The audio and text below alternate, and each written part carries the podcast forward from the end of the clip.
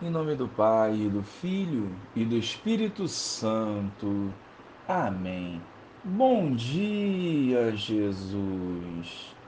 Invocamos a ação do Espírito Santo para que toda obra do mal caia por terra e possamos, em comunhão contigo, testemunhar vossas maravilhas, edificando o teu reino por onde andarmos. Amém. Naquele tempo, Jesus se manifestou aos onze discípulos e lhes disse: Ide pelo mundo inteiro e anunciai o Evangelho a toda criatura. Quem crer e for batizado será salvo. Quem não crer será condenado.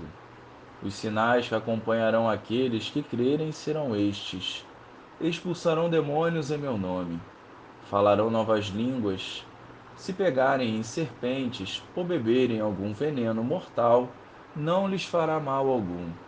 Quando impuserem as mãos sobre os doentes, eles ficarão curados. Louvado seja o nosso Senhor Jesus Cristo, para sempre seja louvado. Hoje a Igreja celebra a festa da conversão de São Paulo, de perseguidor a anunciador do Reino fruto de um encontro pessoal com Jesus que o transformou interiormente e o encorajou a proclamar o Evangelho a toda a criatura, mesmo diante da opressão e perseguição.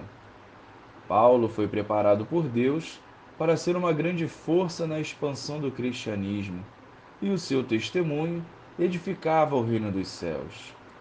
Uma conversão radical e plena que deve nos inspirar a renunciar tudo o que nos impede de viver a missão com santidade.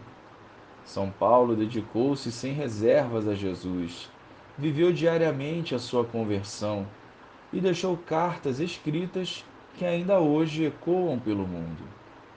Hoje é o tempo de seguirmos os passos deste santo e sermos testemunhas vivas do Senhor por onde andarmos. Da mesma forma que o Senhor acompanhou São Paulo, ele nos conduzirá na missão, se de fato nos entregarmos fielmente à Sua vontade.